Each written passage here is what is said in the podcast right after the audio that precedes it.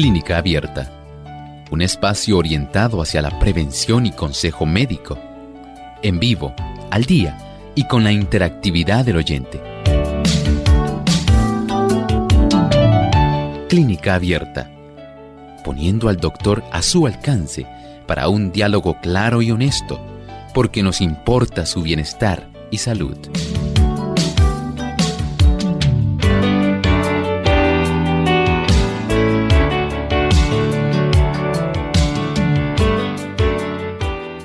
Llegado el momento de usted hacer su consulta en nuestro programa de clínica abierta. Llámenos y participe desde ya. Puede comunicarse al siguiente número telefónico. Localmente en Puerto Rico, el 787-303-0101. Para los Estados Unidos, el 1866-920-9765. Para llamadas internacionales libre de cargos, el 787 como código de entrada, 282-5990 y 763-7100. También usted puede escribirnos a través de nuestro chat en la página web radiosol.org. En vivo durante esta hora estaremos contestando su pregunta y también aquellos amigos que se quieran comunicar a través de la página y cuenten con los buscadores de Google Chrome o Firefox pueden oprimir el símbolo de teléfono y se comunican directamente a nuestro programa. Desde este momento, usted puede comenzar a participar.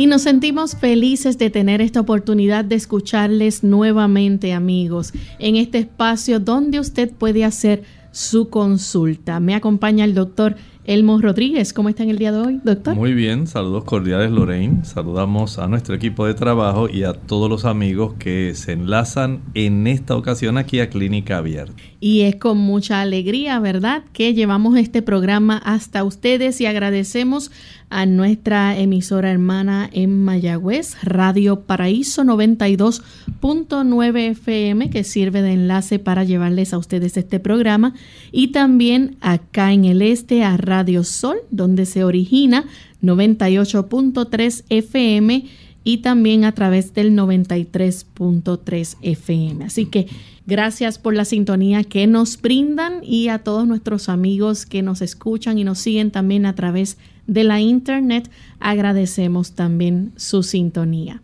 Vamos en este momento al pensamiento saludable de hoy. Los muchachos empiezan a hacer uso del tabaco en una edad muy temprana. El hábito que adquieren cuando el cuerpo y la mente son particularmente susceptibles a sus efectos socava la fuerza física, impide el crecimiento del cuerpo, embota la inteligencia y corrompe la moralidad. En realidad el uso del tabaco resulta ser una toxina muy poderosa, tan poderosa que afecta directamente hasta nuestro comportamiento. Para usted tal vez esto sea motivo de asombro y hasta de incredulidad. Pero lo cierto es que hay un gran efecto, así como ocurre con otras drogas. El área del núcleo acuminado, que es una de las áreas que más va a estar siendo estimulada por el uso del tabaco, va a producir literalmente un aluvión una cantidad exagerada de moléculas de dopamina que a su vez estarán influyendo en el área tegmental ventral del tálamo y estarán produciendo una cantidad de trastornos increíbles.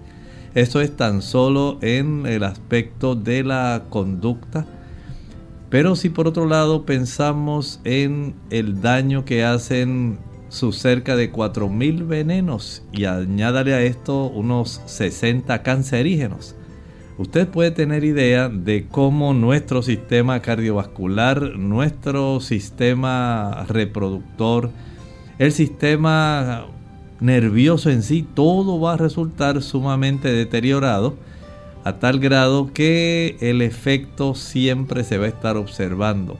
a veces a corto plazo, pero la mayor parte de las veces a largo plazo.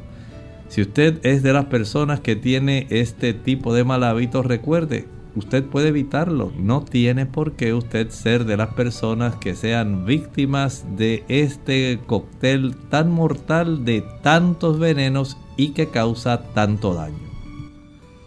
Bien, y con este pensamiento entonces damos inicio a las llamadas de ustedes, nuestros amigos oyentes. Tenemos en línea telefónica a la amiga Carmen. Ella se comunica desde Juncos, Puerto Rico. Adelante, Carmen. Ah, buenos días, el Señor les bendiga. Mira, lo que pasa, eh, yo me puse el día 4 la vacuna de, Pfizer y entonces ese día no me dio reacción ni el segundo, pero el tercero me dio una reacción alérgica y todavía la tengo. Entonces ya, ya mi médico primario y me recetó una medicamento, unas pastillas para tomarla, para bajar la inflamación de la, de la alergia. Y ahora mismo no, no sé ni si ponerme la segunda, no sé. Bueno, muchas gracias. Hizo muy bien en llamar a su médico. Sí, lo cierto es que trae algunos tipos de efectos inmediatos. Muchas personas están observando que le ocurre hinchazón casi siempre con enrojecimiento y picor del brazo donde ha sufrido este tipo de administración, de inoculación de la vacuna. Y ciertamente el sistema inmunológico de cada persona es diferente. E incluso hay damas que están observando que cuando se practican una mamografía se observan nódulos que se desarrollan en la zona axilar del brazo donde le administraron la vacuna. En la mayor parte de los casos no se ha asociado esto con el desarrollo de cáncer, pero sí en las imágenes de mamografía se observan esos nódulos y básicamente se ha podido constatar que no constituye una anormalidad. Pero sí, tal como usted está presentando, aparte de la incomodidad, la hinchazón, el enrojecimiento, el picor, la molestia en esa zona de la administración de esta vacuna, puede traer preocupación.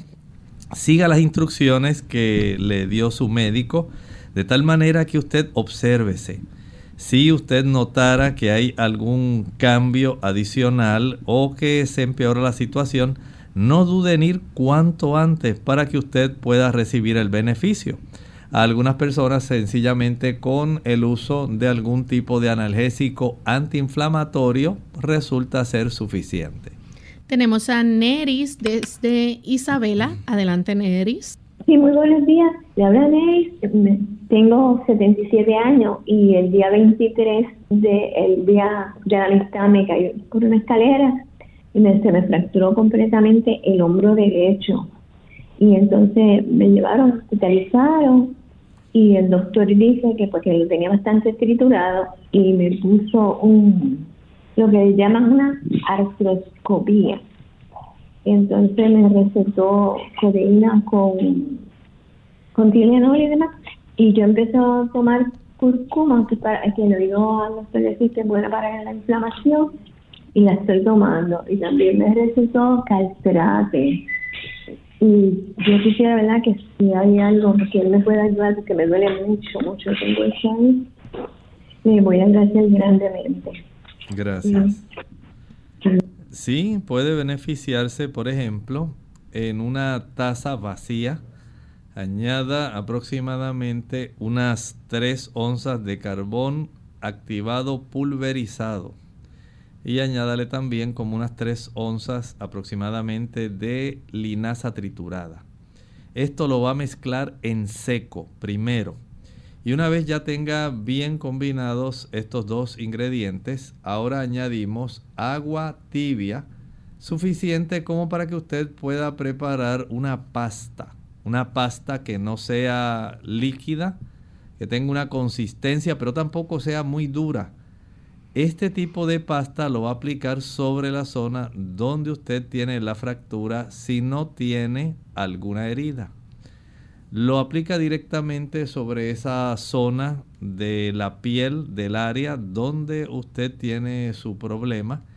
Lo va a cubrir con algún tipo de plástico digamos, hay personas que consiguen algún plástico elástico de estos que se usan en la cocina para guardar comida o sencillamente una bolsa plástica, pero entonces tiene que fijar esa zona con algún tipo de esparadrapo para que eso se quede bien pegadito. Esto ayuda mucho para que se pueda reducir el dolor y espero que usted pueda tener una evolución que sea satisfactoria. Tenemos entonces a Nelly que se comunica desde la República Dominicana. Nelly. Queridos hermanos en la fe, que el Señor me lo bendiga. Ustedes no se imaginan cómo yo lo extrañé. Hacía un año que estaba fuera del país y lo extrañé mucho. Yo soy la señora que ustedes me ayudaban a orar por mi hija que tenía el tumor en la cabeza y el líquido. Cuando le hicieron la cirugía, yo lo llamé a ustedes y le expliqué lo difícil que fue, pero gracias Señor ella salió bien. Pero ahora tiene otro tumor en la pituaria.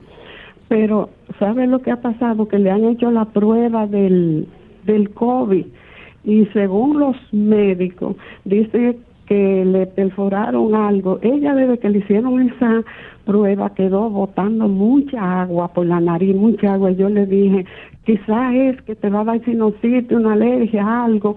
Bueno, yo salí para la República Dominicana, ahora estoy aquí hace una semana y ayer me llaman que los médicos están dando un diagnóstico muy feo, que le perforaron algo, que esa agua está saliendo del cerebro y que le puede dar meningita, que se puede matar, muchas cosas feas. Los médicos están diciendo, hermano, yo lo llamo a ustedes otra vez para que me ayuden a orar por esto y que yo sé que el Señor lo imposible lo hace posible, yo espero en Dios que toda esta cosa sea que estos médicos están diciendo no sea así, que el Señor lo cambie todo. Ok, hermano, que el Señor me los bendiga, por favor, ayúdenme. Ustedes me ayudaron mucho aquella vez y yo confío en ustedes. Después de Dios otra vez que me ayuden en oración para que todo salga bien. Muchas gracias. Miren, sí, ahora que usted eh, presenta esa situación, eh, es útil para aquellos pacientes y personas que se van a hacer la prueba del PCR, que es cuando usted le insertan ese hisopo para tomar la muestra. He visto que hay lugares que están haciéndolo tan solo en la entrada de las fosas nasales. Lo correcto es que usted pueda introducírseles el hisopo un poquito, un poquitito nada más hacia arriba e inmediatamente girarlo en dirección de la garganta hacia atrás, de tal manera que ese hisopo se va a deslizar sobre el piso de la cavidad nasofaringea en sí. Y ese que sería básicamente el techo del paladar, pero por encima. Y eso llega hasta la zona de las adenoides. De ahí es que se debe obtener básicamente un buen hisopado para poder detectar si hay COVID o no. Eh, a veces eh, puede ocurrir esto que nuestra hermana y amiga está diciendo. Hay, mm, digamos, esta situación donde el techo de la cavidad nasal es básicamente el piso de nuestro cerebro. En esa área está la placa cribiforme y esa placa es básicamente una comunicación que permite al nervio olfatorio tener una oportunidad de atravesar el hueso y poder desplegar en la cavidad naso nasal en sí sus eh, filetes nerviosos de tal manera que nosotros podamos oler. Eh, pueden ocurrir estos accidentes, por eso les hago esta advertencia traten de que el hisopado al tomarse lo hagan introduciendo un poquitito, no más de un, 2 centímetros, dos y medio centímetros, una pulgada en dirección al introducir hacia arriba, pero inmediatamente deben ponerlo en dirección hacia atrás buscando la zona de la garganta. Y eso hay que introducirlo muy suavemente de tal manera que tan pronto se siente la resistencia que toca la cabeza del hisopo o del algodón, ahí se va entonces a tomar la muestra. pero le agradecemos eh, este tipo de información con mucho gusto. Eh, podemos pedir a nuestros amigos y a aquellas personas que puedan orar por su hija. Eh, esperamos que el Señor la pueda ayudar para que todo este asunto se pueda resolver. Hacemos nuestra primera pausa y al, regreso continuaremos contestando más de sus preguntas. Un mal silencioso. Hola, les habla Gaby Zabalúa Godard con la edición de hoy de Segunda Juventud en la Radio, auspiciada por AARP. No importa cuántas veces lo repitan, el no tomar conciencia de que el colesterol es un mal silencioso que eventualmente puede provocar la muerte sigue siendo el principal obstáculo para tratar a tiempo esta enfermedad. Al no haber síntomas, muchas personas no hacen caso y acuden al médico cuando la enfermedad está avanzada. A pesar de que el colesterol en sí mismo no es perjudicial, es precisamente cuando sus niveles suben y se acumulan en las paredes de las arterias cuando empieza a presentar problemas. En estos casos, evita la ingesta excesiva de azúcar y derivados. Aumentar el consumo de fibras, controlar el peso e iniciar un programa de ejercicios puede ser suficiente para bajarlo. Sin embargo, en algunos casos el colesterol elevado no es solamente consecuencia de malos hábitos alimenticios, sino de una alteración genética heredada. Otro factor indirecto que puede estar relacionado con el aumento del colesterol es el estrés la edad y el tabaquismo. Por ello es preciso hacerse un examen médico para definir la causa y encarar con el médico de cabecera el tratamiento adecuado. Sigue el consejo y no los dejes para después. Realízate la prueba para medir el colesterol hoy mismo. El patrocinio de AARP hace posible nuestro programa. Para más información, visite www.aarpsegundajuventud.org www.aarpsegundajuventud.org.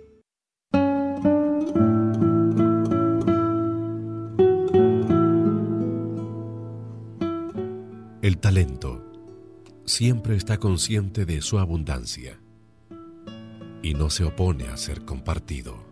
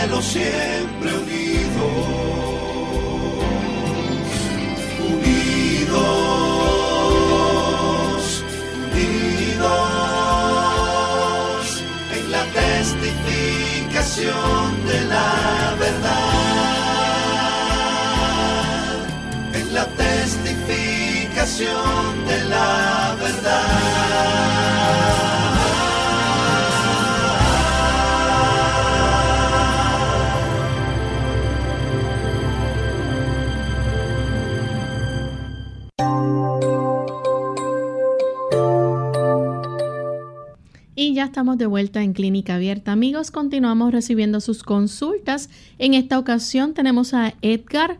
Él se comunica desde San Germán. Bienvenido, Edgar. Sí, bueno, buenos días. Buen día. Ajá, es, para ver qué información me puede dar sobre una persona, sexo femenino, 94 años, que tiene un exceso de salivación y en, en, el, en, en la garganta y se ahoga mucho con el exceso de salivación y este entonces este, cuando se alimenta o come pues se ahoga un poquito se ahoga. Y este pues y entonces este eh, ese exceso de salivación siempre está en ese tracto en la garganta. Cómo se puede controlar eso y si hay algún medicamento que pueda controlar el exceso de salivación.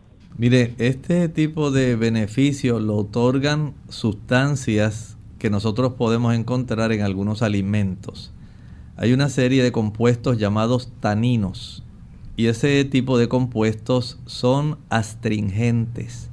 Ayudan para que se pueda sentir cierta resequedad oral. Eh, por ejemplo, usted lo puede, digamos, relacionar como cuando usted come quenepa y usted la chupa, eso que usted siente en la boquita, además del dulzor, pero usted siente, dicen las personas, la boca amarrada. Eso es lo que está diciéndole que contiene. Son los taninos. También lo contiene la guayaba. Usted puede preparar eh, té de la hoja de guayaba, tiene ese efecto. También tiene ese efecto el té de manzanilla. y hay uno que entiendo que va a ser de mucha ayuda.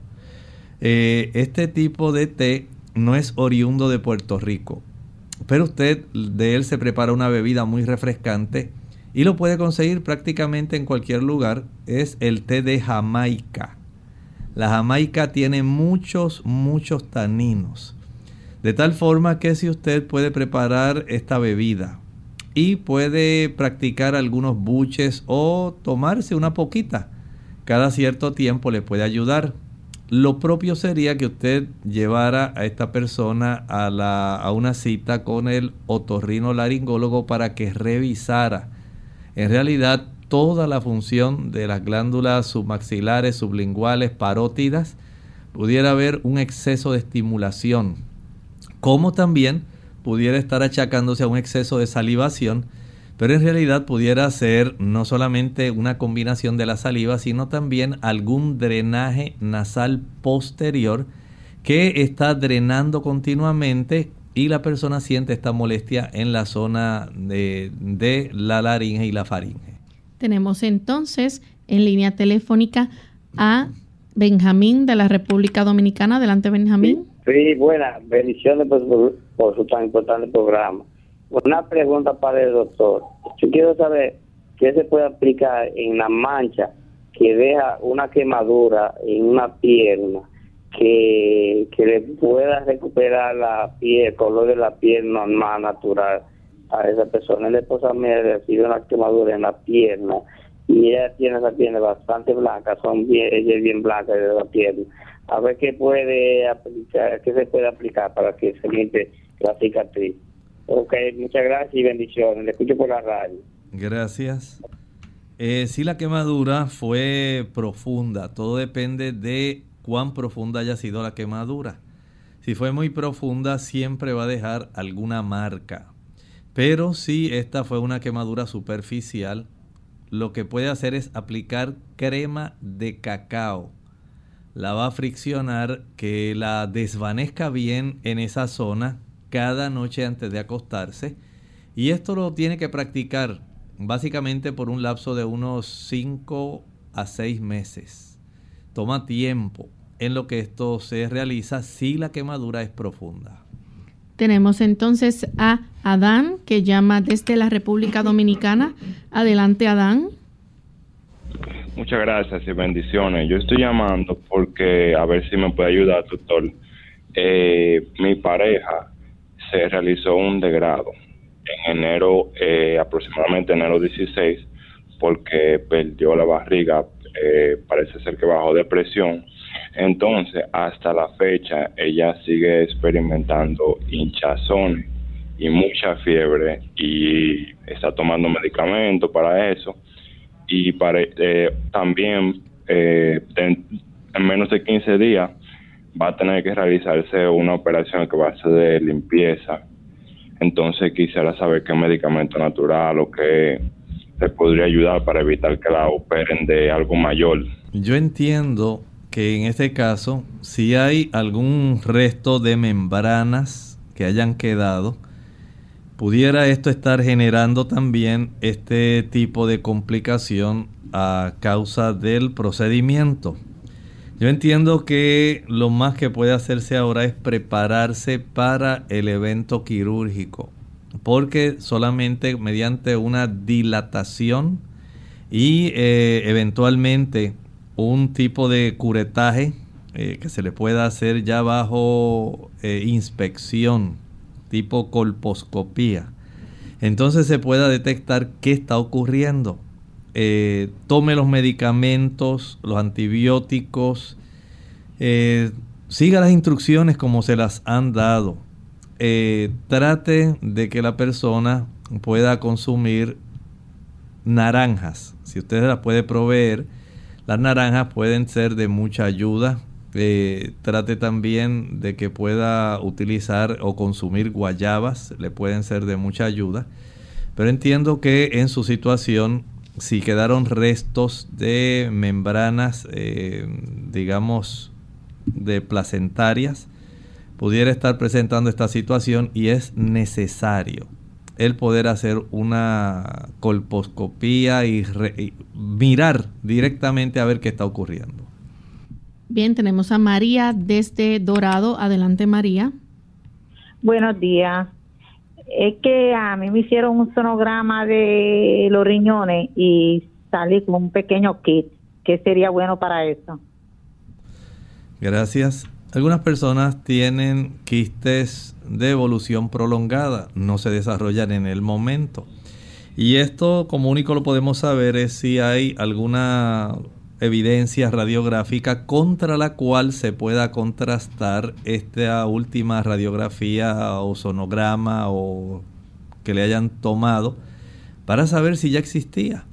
Pero en muchas personas, eh, especialmente aquellas que utilizan muchos fármacos, recuerden que los fármacos básicamente usan dos vías de eliminación.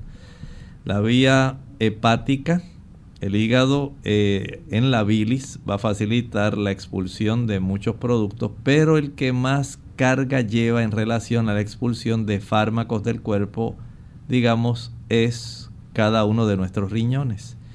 Y esto puede también producir cambios en la estructura, en la anatomía de los riñones, porque piensen nada más.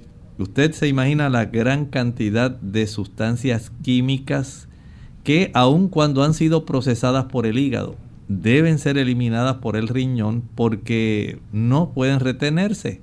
Son metabolitos del procesamiento de los fármacos y estos metabolitos también irritan los riñones y estos, este tipo de irritantes puede producir cambios estructurales.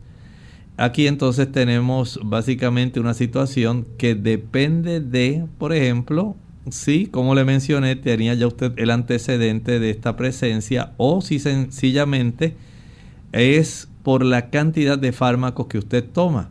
Hacerlos desaparecer prácticamente requeriría que usted pudiera si el médico entiende que es así, reducir las cifras o los fármacos que se están utilizando, de tal manera que no haya una recarga en sí de la función renal. Hacemos nuestra segunda pausa y al regreso continuaremos contestando más consultas.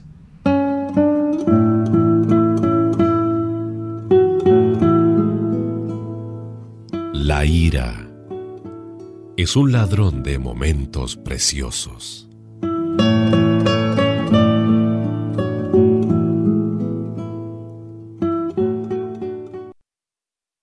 La caída del cabello.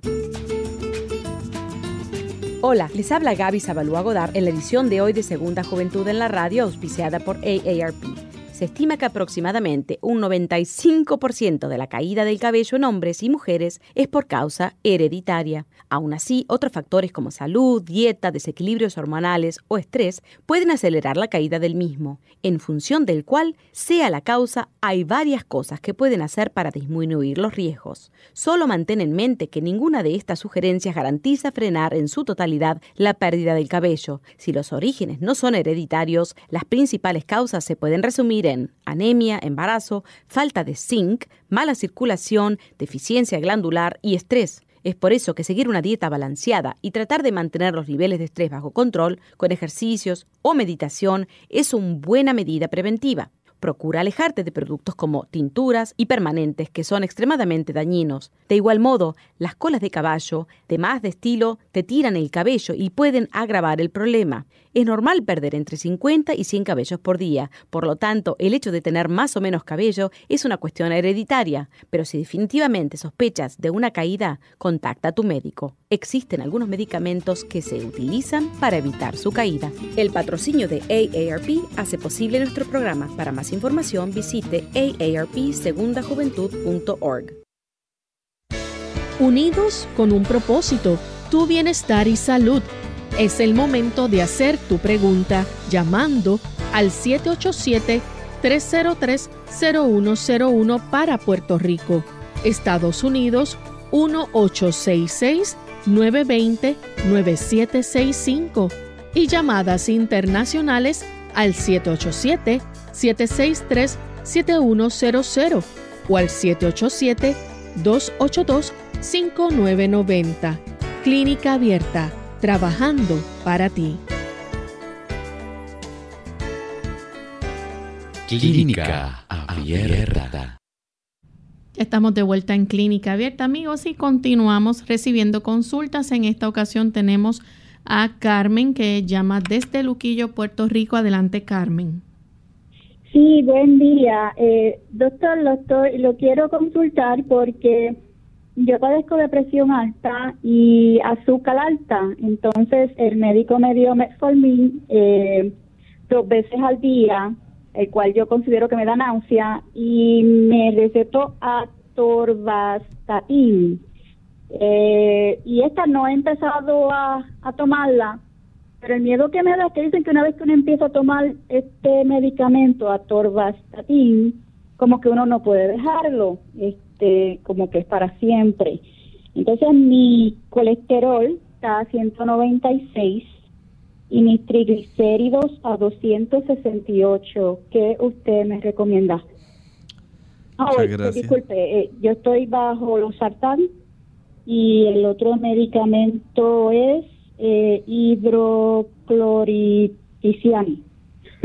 Lo pronuncié mal, pero sí. Hidroclorotiacida. Mire, el, no es cierto que usted tenga que usar de por vida el atorvastatin. Este tipo de problema que el atorvastatin está tratando de ayudar es para que usted pueda reducir el nivel de lípidos en su sangre que a consecuencia de su problema de hipertensión arterial, mientras más elevados tenga usted los niveles de colesterol, triglicéridos, más rígidas se van a tornar las arterias, más le va a subir la presión. Y por ser diabética usted está a un mayor riesgo de problemas. Por lo tanto, lo que se necesita es la cooperación suya. Si usted no lo estaba usando, básicamente como único puede evitarlo es que usted haga cambios en su estilo de vida.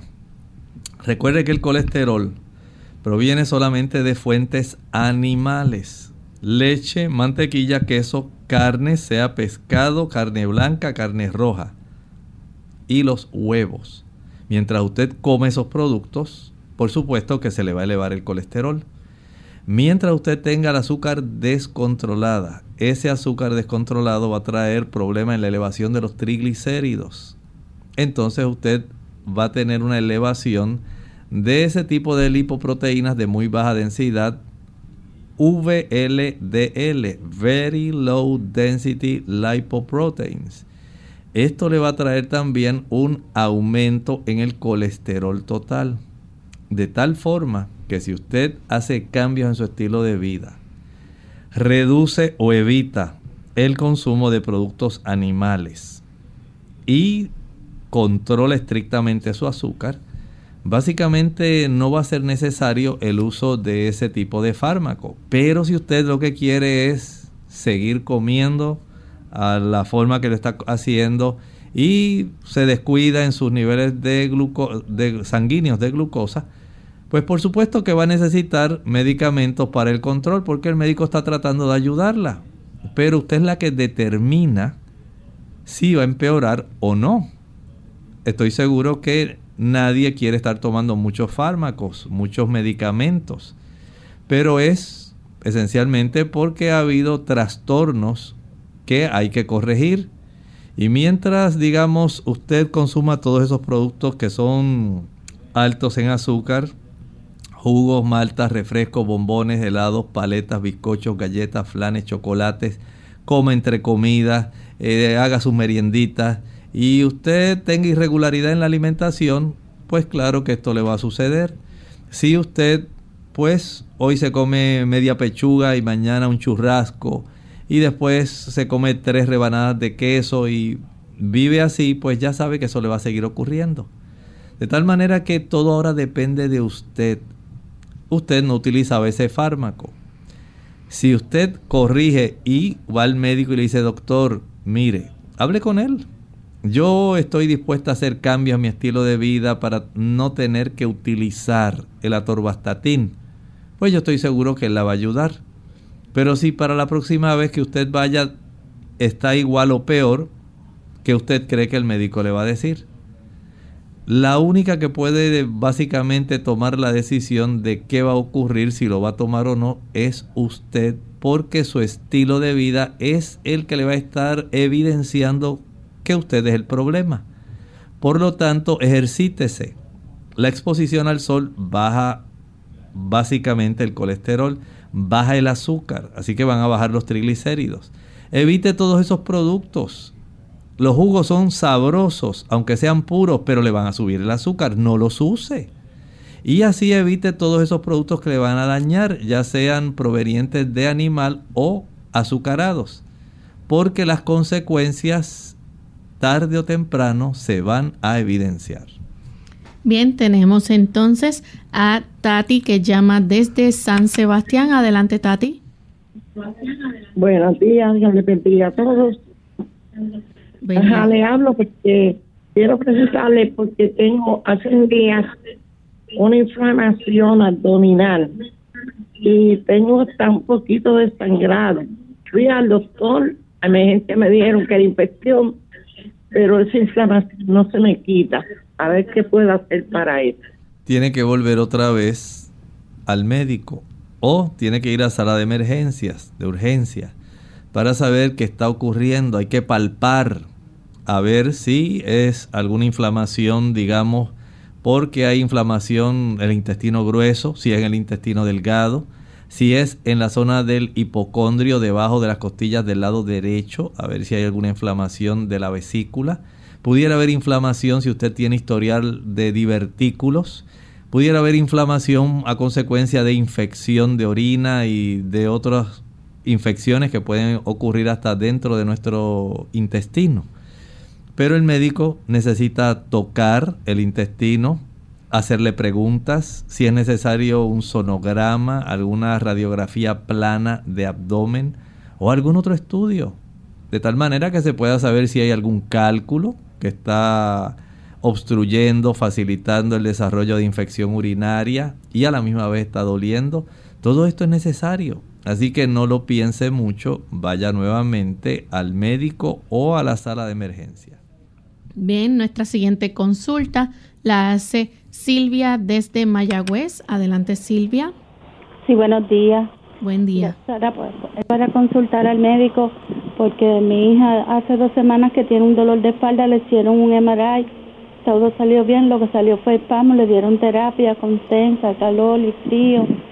Le han dado este, pues, cuánto medicamento hay para el dolor, pero ella continúa con el dolor, cada vez le duele más, para ver si el doctor le puede dar algo natural que pueda usar porque ya tomó jengibre, cúrcuma y no le hace nada. Además de lo que ha hecho hasta ahora, puede hacer un poco más. Si es espasmo muscular, que es muy común en la espalda baja, si tiene ese tipo de contracturas, entonces lo mejor que puede hacer ahí es aplicarse calor para que se relaje el músculo. Y después de 20 minutos de aplicación de calor, una fricción con hielo en esa misma zona. Vuelva otra vez 20 minutos, aplicación de calor, puede ser mediante una compresa caliente, húmeda, o puede ser mediante un tipo de almohadilla eléctrica caliente. Y vuelve otra vez 20 minutos caliente y durante 5 minutos fricción adicional eh, con hielo. Ya sé que usted me dijo que le habían hecho eso pero tiene que hacerlo otra vez y comenzar a facilitar movimientos de ejercicio que estoy seguro que se lo deben haber enseñado cuando le hicieron la fisioterapia para que ella pueda entonces iniciando un proceso donde se flexiona hacia enfrente hasta donde tolere sin que se lastime, hacia atrás hasta donde tolere sin que se lastime, hacia los lados y girando el torso hacia la derecha y hacia la izquierda, va a facilitar el que haya nuevamente un estiramiento suave, eh, controlado de esas fibras musculares. O sea que el aspecto de la cooperación, el aspecto de hacer cierto tipo de eh, ejercicio va a ser indispensable no es que solamente las tabletas van a hacer la función. Usted debe entender que hacer este tipo de movimientos más la terapia de agua más el uso de la curcumina va a ser de mucha ayuda, pero si aún así persiste el dolor, tiene que regresar al médico para que ordenen otros estudios. Tenemos también en línea telefónica Marta desde Estados Unidos. Marta, escuchamos su pregunta. Sí, muchas gracias. Este, yo a la pregunta es, tengo mis nietos que tres que están ahorita en casa por causa de la pandemia. Entonces, a ellos mm, seguido les salen en su boquita como abscesos, como unos, unos tipo granitos, no sé si, y si pues se le quita y de repente uso la crema la árnica o alguna otra crema o sábila fresca, así sábila pura, y se le va, y en dos, tres días regresa. Ellos no están compartiendo el mismo vaso, trato de que, de que tomen en diferentes vasos, cada quien tiene designado, los lavo bien, los lavo en la máquina también, y, y, sigue saliendo eso, no sé qué será. Este, quisiera saber si puedo escuchar en, el teléfono porque se me fue la línea de, de la, de la internet. Gracias. Eh, si ya usted ha tomado todas esas, medidas de higiene, la felicito. Pero también a veces en el ángulo de la comisura bucal o labial, en esa área, tanto a la derecha como a la izquierda, sí hay algún tipo de deficiencia, tanto de la vitamina B1 como la B2, tiamina y riboflavina. Pudiera esto facilitar el tipo de desarrollo de, este, estos, estos problemas que se desarrollan en esa área de la boca. Eh, si usted le compra algún suplemento vitamínico B, del grupo B, que sea adecuado para niños, la administración de este complejo vitamínico puede ayudar a compensar alguna deficiencia, que es lo que sospecho que ellos están presentando y esta deficiencia ocurre casi siempre cuando no hay un aporte adecuado de estas vitaminas que se encuentran en los cereales integrales. Tortillas de maíz integral, tortillas de trigo integral, arroz integral, galletas, pastas y productos integrales. Son los que tienen una abundancia de este grupo B. El comer arroz blanco, el usar galletas que son blancas, básicamente harina blanca pulida, cernida, y otros productos que como las tortillas de maíz que a veces pues no son integrales o son de harina blanca, pues son riquísimas, pero la realidad es que se desvitaliza el organismo. Pruebe dándole esto, le dije complejo B, adecuado para niños, y esto le puede ayudar para que este problema básicamente se pueda corregir. Bien, tenemos entonces la próxima consulta que la hace Anabel desde Puerto Rico nos escribe, dice que le gustaría saber cuántos gramos de proteína se debe consumir diariamente para una persona con mediana actividad y cuánto se debe consumir si desea aumentar masa muscular, cuánto sería el exceso que daña el hígado. Bueno, una persona promedio eh, que es sedentaria, lo que utiliza una dama son 45 gramos de proteínas. Si esta dama está en un gimnasio y hace una hora de ejercicio y allí hace de todo y se cansa y utilizó muchas repeticiones de cada uno de los ejercicios, se puede básicamente duplicar hasta 90 pero si es una persona que está sentada frente a una computadora y siempre anda con su celular y lo que hace es comer, mirar televisión, pues con 45 gramos esencialmente va a ser suficiente. Y esto no es mucho. 45 gramos básicamente estamos hablando de una y media onza. Y esto básicamente si una persona come digamos pollo, un muslo de pollo básicamente le da la proteína de un día. Algunas personas utilizan otros productos. Imagínese si usted ahora le añade a esto el consumo de huevo, el consumo de queso, el consumo de churrasco, eh, una batida proteica y así tantas bebidas que hay ahora que enfatizan en la proteína. Pues básicamente usted está teniendo un exceso de proteína para la limitada actividad que usted realiza. Y eso sí, entonces se va a convertir en una sobrecarga y le va a perjudicar. Por lo tanto, usted tiene que adecuar la ingesta proteica a la actividad que realiza y si es más bien una persona de hábito sedentaria, la persona que camina de aquí al supermercado, regresa y hace cualquier tipo de actividad sencilla, con 45 gramos es lo que se ha estipulado que es suficiente. Y para los caballeros 55 gramos. Tenemos entonces a Elena Ramírez de la República Dominicana. Hace dos años tenía ostopenia en la cadera, ahora ya está en el, en el cuello del fémur y la columna. Dice por qué tan rápido se expande y si es un efecto secundario de la levotiroxina. Bueno, puedo decirle que sí es parte del efecto de la levotiroxina. La razón metabólica básicamente aumenta si la persona no es una persona activa.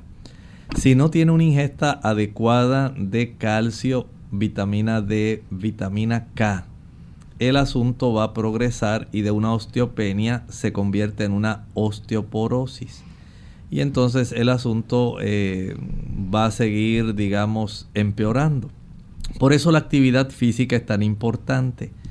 Por un lado, la actividad física va a evitar esa pérdida ósea innecesaria y por otro también va a aumentar la razón metabólica, por lo cual en muchos casos, si usted se torna muy activa eh, desde el punto de vista físico, el cuerpo le envía mensajes a su glándula tiroides para que el metabolismo aumente y es muy probable que se le pueda reducir la cantidad de levotiroxina que está ingiriendo. Pero si usted solamente se contenta con estar en la situación que está, no tiene deseos de ejercitarse y no quiere sudarse el pelo, no quiere que le duelan los músculos ni las articulaciones, pues va a seguir en esa dirección. Si ya no tiene también, además de eso, sus hormonas femeninas, pues se va todavía a descalcificar más. Si consume mucha carne, si consume huevos, si consume queso, que tienen exceso de proteína, el exceso de proteína, mientras usted sea una persona básicamente sedentaria, va a seguir descalcificando también sus huesos. El consumo de refrescos, sodas, también descalcifica por la ingesta de los diferentes tipos de ácidos que hay en esas sodas, especialmente el ácido fosfórico. Luego el exceso de sal, el exceso de azúcar, eso también descalcifica. Si la persona no ingiere una cantidad de calcio, digamos como el que usted puede obtener en el ajonjolí, como el que puede encontrar en las almendras, en las nueces, en el repollo, en el jugo de naranjas, el que puede encontrar en la bichuela soya o soja, en el coco. Entonces la persona va a tener más problemas. Por lo tanto, debe usted mirar con atención su estilo de vida y cuanto antes expóngase al sol, ejercítese utilizando pesas de mano, mancuernas, utilice sus suplementos y ejercítese de tal magnitud que su metabolismo pueda mejorar de tal manera que su endocrinólogo o su médico internista pueda comenzar a reducir la cifra de la levotiroxina. Bien, la próxima consulta la hace María desde Estados Unidos. Dice que le hicieron una colposcopía y salió ectocervic con atipia coloicítica leve, compatible con efecto citopático del eh, virus de papiloma humano que afecta el tejido endocervical con hiperplasia microglandular. Negativo para displasia escamosa de alto grado o atipia glandular. No le dieron ningún tratamiento, pero ¿habrá algo natural para esto? Bueno, desde ese punto de vista, eh, siendo que tiene esa atipia, puede utilizar algunas damas que han tenido situaciones, no lo voy a decir exactamente como usted, pero han utilizado el té de Golden Seal. El té de Golden Seal Hydrastis canadiensis, sello dorado. Eh, se administra en forma de una ducha vaginal. Recuerde que esto es en el cervix Y en esa zona cervical, básicamente, al practicar esta ducha eh, vaginal, puede esto mejorar. Pero, escucha ahora con atención. Si usted desea evitar esto, por supuesto, recuerde que este virus del papiloma humano tiene mucho que ver con la cantidad de parejas que ha tenido una persona, a qué edad se inició en la relación sexual, la cantidad de parejas que ha tenido en ese lapso, tiene mucho que ver, y se puede agravar todo este problema con el consumo de alimentos eh, provenientes del cerdo, chuletas, jamón, tocino, patitas. Este tipo de productos facilita más estos cambios histológicos en la zona cervical. Por lo tanto, vea qué cosas usted puede mejorar de esto que hemos hablado y espero que le pueda ser de mucha utilidad. Ah, y no deje de acudir a su médico, al ginecólogo, para que en el lapso de tiempo que les recomendó, nuevamente le practiquen ahí su citología. Bien amigos, ya hemos llegado al final de nuestro programa. Gracias a todos por la sintonía, aquellos que participaron también. Esperamos que puedan tener éxito con los tratamientos que el doctor le aconsejó y Vamos entonces a invitarles a que mañana nuevamente nos acompañen. Vamos a tener un tema interesante. Vamos a estar hablando acerca de la uretritis. Así que esperamos contar con su fina sintonía como de costumbre. Finalizamos entonces con este pensamiento para meditar. En el libro de Judas capítulo 1 versículo 15 nos dice ahí, para hacer juicio contra todos y dejar convictos a todos los impíos de todas sus obras impías que han hecho impíamente, y de todas las cosas duras que los pecadores impíos han hablado contra Él. Se refiere a Cristo. Usted y yo todos, dice la Escritura, en el libro de Romanos, tenemos que presentarnos ante el tribunal de Cristo para que cada uno dé razón de lo que haya hecho en el cuerpo, sea bueno o sea malo. Judas lo confirma, porque la escritura tiene armonía. Todos nosotros tenemos que comparecer, hasta el sabio Salomón lo sabía. El Señor tiene para nosotros un momento en el cual todos tenemos que rendir cuentas. Pero saben, hay una gran esperanza aquellas personas que han aceptado a Cristo como su Salvador personal y que han lavado sus ropas, su carácter en la sangre del Cordero, saldrán totalmente inocentes. ¿Por qué? No porque sean más buenos que nadie, sencillamente porque por la fe se le ha acreditado la vida justa, obediente de Cristo. Y estas personas ya sus pecados fueron borrados, fueron expiados. Y esto le va a dar la oportunidad de entrar en el reino de los cielos. ¿Y qué tal con usted, querido amigo?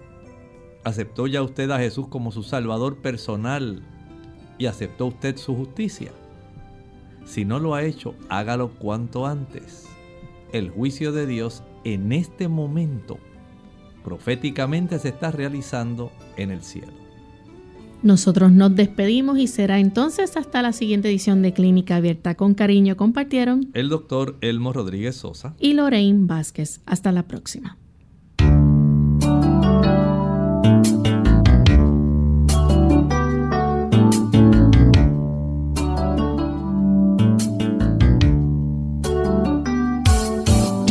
Clínica Abierta. No es nuestra intención sustituir el diagnóstico médico antes de poner en práctica cualquier consejo brindado en este programa, usted debe consultar con su médico. Hasta la próxima.